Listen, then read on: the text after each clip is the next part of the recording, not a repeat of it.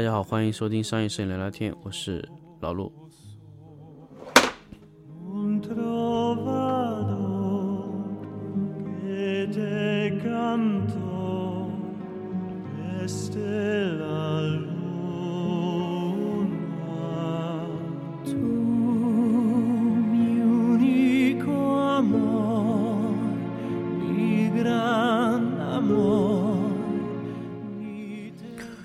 迎大家收听值不值得买的话题。那么我们这一期来聊一下 AD 幺二零零神牛的这款分体式电箱。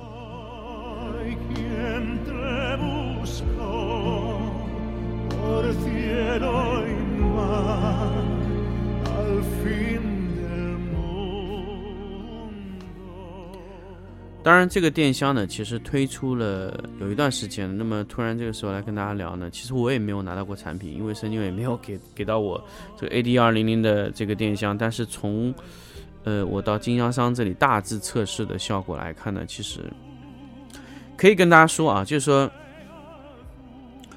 呃，因为我我我先跟大家去强调一下。第一，这个电箱我没有准确测试过。如果你要看测试报告的话，那么老赞的这个糖皮的测试应该会是比较可以让你感觉到那个这个灯啊。我看了一下老赞的当天那个直播的效果，我大致能预估这个灯的结果是怎么样。就是所以几乎也不需要看结果，我就可以跟大家直接就说出这个灯的情况了。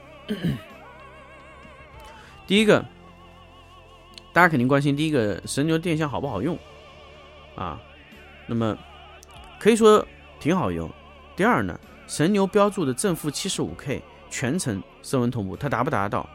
呃，我目测应该是干得到，因为神牛当时在测试的时候，老赞测了两下，第一下是五千四百多，一个是第二下是五千两百六，啊，这个一百四十 K 达得到的，所以我估计啊，应该是达得到的，啊，正负整整个的控制公差可以控制在一百五十 K 以内的。那么金贝现在能做到多少呢？金贝可以跟大家说正负一百五，但是前提是它压了，呃，压了什么？压了高速了以后，那 P 三如果去掉高速那一段呢，可以做到正负一百，啊，正负一百，两百 K 左右可以做到没有问题。所以呢，就是说，呃，如果你金贝基本上不用一呃二点零以下的小功率呢，其实也可以做到正负一百 K。啊，也几乎接近。如果你二点零也不用呢，就是正负七十五啊。那么当然了，如果你不去压这个高速啊，你不去压高速的管子功能，那基本上都能达得到正负一百 K、正负七十五，我觉得都是没有什么大问题的。就是这个时候千万不要说神牛特别特别好，金贝特别特别好，我觉得两家都是差不多的。所以呢，到这个状态的时候呢，其实我们有时候啊，如果大家性能都差不多，耐久度、耐操度都差不多。那可以直说啊，就是性能都差不多。那么这个时候我们比的就是价格和功能，对吧？综合性价比是多少？现在这两家啊，其实你没有办法说哪一家特别特别好，哪一家特别特别糟糕，我觉得比较困难，都是差不多的。呃，我最近听到有人特别说这个 P 三很差。首先，我跟大家强调，这 P 三叉或者神牛叉这个东西呢，在这种价位上，没有什么好嫌弃它什么的啊。第一个呢，说 P 三的这个旋钮啊，怎么坐在上面比较傻逼？我觉得就是很简单，你这个神牛啊，呃，你这个旋钮啊，升到很高，你不管神牛这个，你不管这个旋钮装哪儿，你都拧不着。所以我觉得那天在群里面讨论就很奇怪，说。呃，金贝把这个变焦旋钮装在上面是个傻缺行为。那我想问一下，你装在侧面，升起来一米的高度，你你也拧不着啊？你把这个灯升高了以后，你难道在升高的状态再去拧这个变焦按钮吗？不太可能。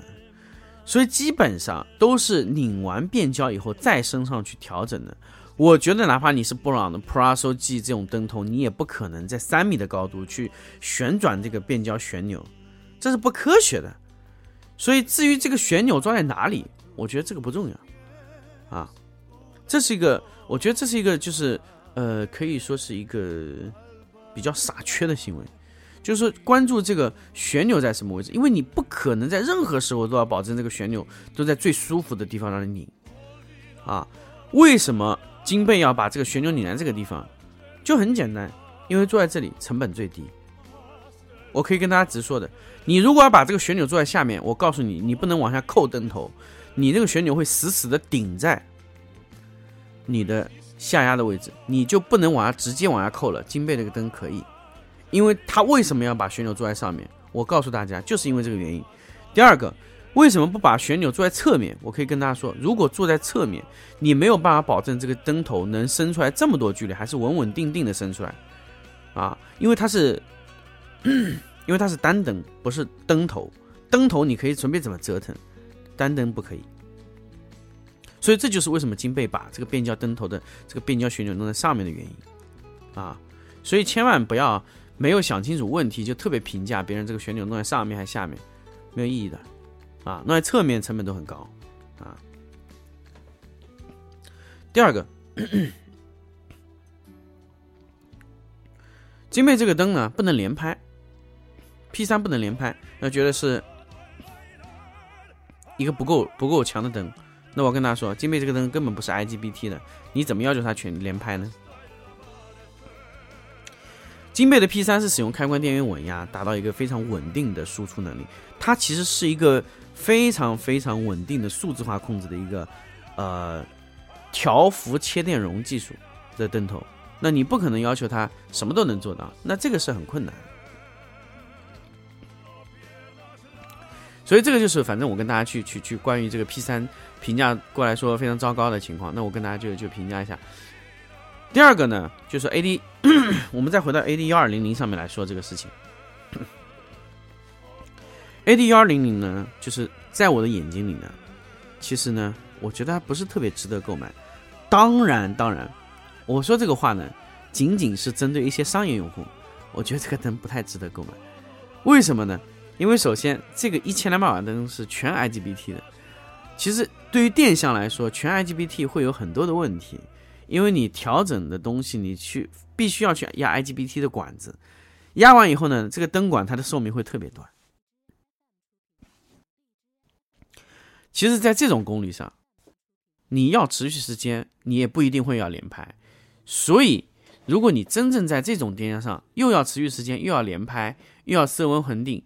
那么你的价格会很高，所以我可以断定啊，神牛的两千四百瓦不会这么快出现的，因为两千四百瓦没有办法让你做的这么小功率，因为神牛到现在为止我没有看到任何一台灯，它是使用了切电容技术，它没有这个技术呢，两千四百瓦是非常困难去生产这个灯的，因为如果它生产出来以后呢，不是不稳定，就是这个灯啊，它调不到最小功率。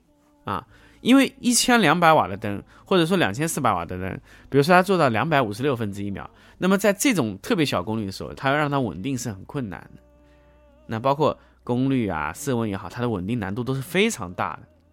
所以这个就是我断定，其实幺二零零这个灯啊，基本就是这个电箱的到头了。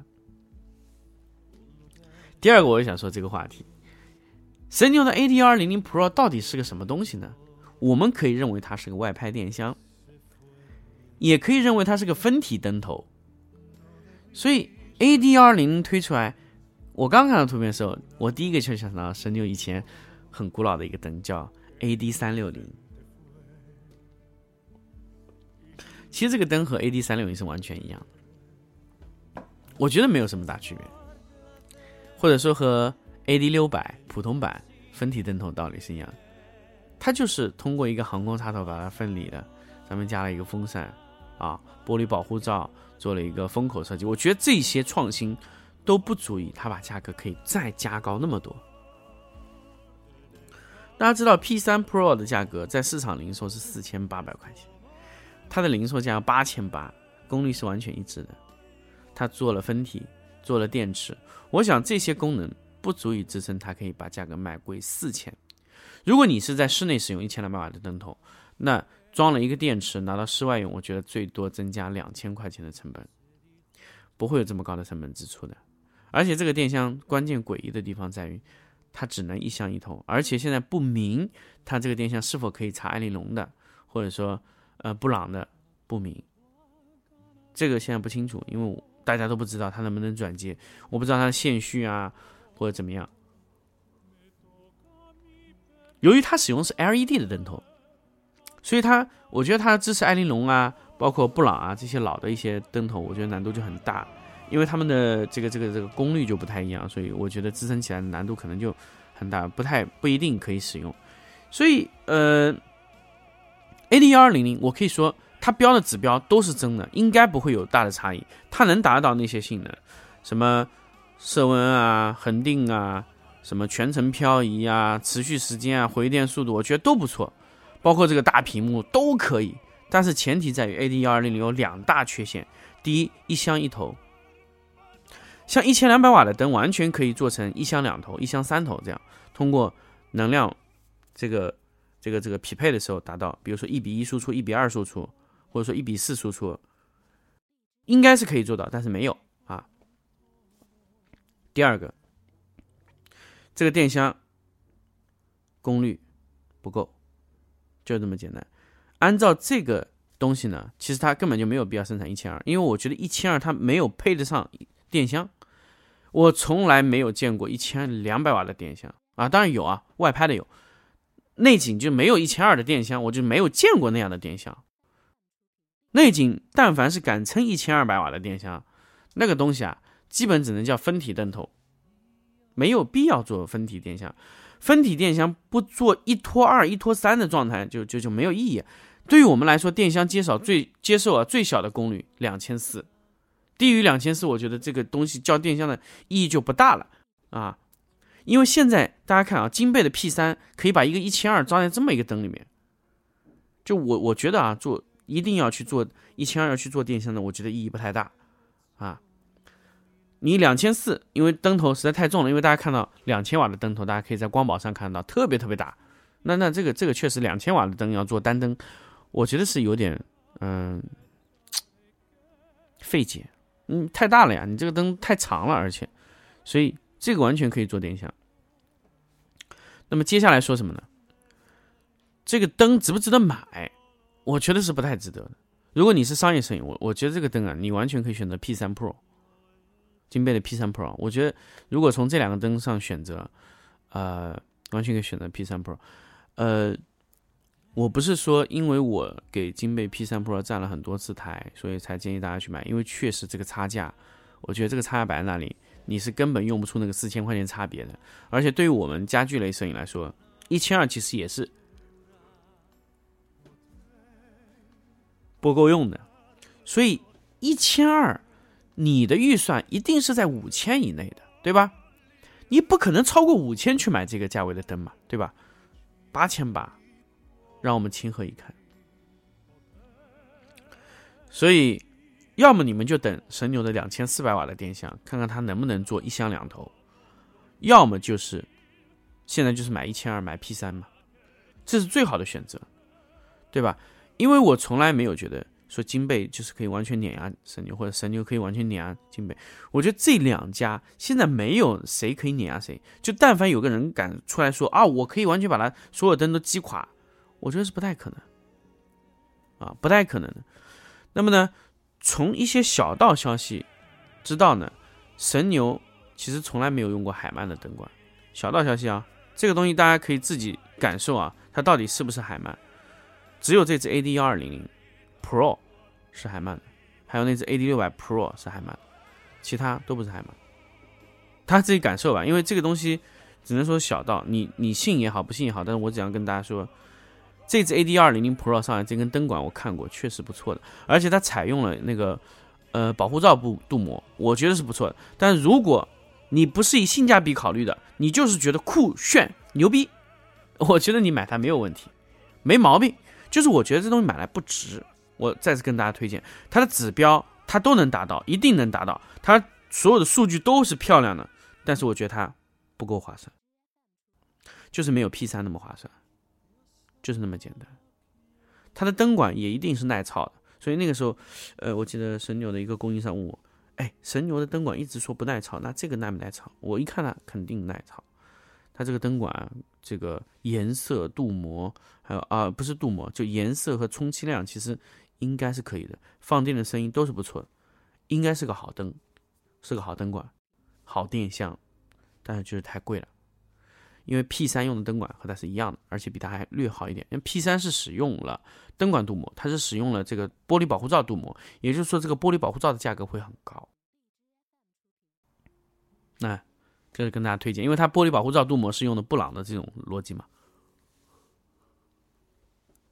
所以 A D 幺二零零给大家就推荐到这里，就是你觉得值不值得买啊？那你自己感受。下一期我们跟大家推荐一个什么呢？就神牛这次还发布了另外一个东西，叫 AD 三百，哎，AD 三百 Pro 这个灯啊，我就和 AD 幺二零零是完全不一样的这个这个思路了。如果想听是什么怎么个推荐法呢？我们下一期再聊。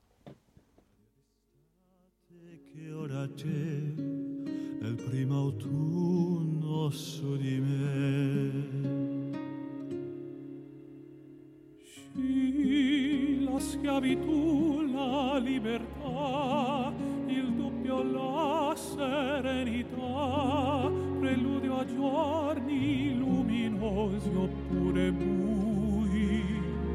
Ci sarà lo specchio dove io rifletterò progetti e idee, il fine ultimo che avrò da ora in poi. Sci, così importante, così unica, dopo la lunga solitudine, intransigente,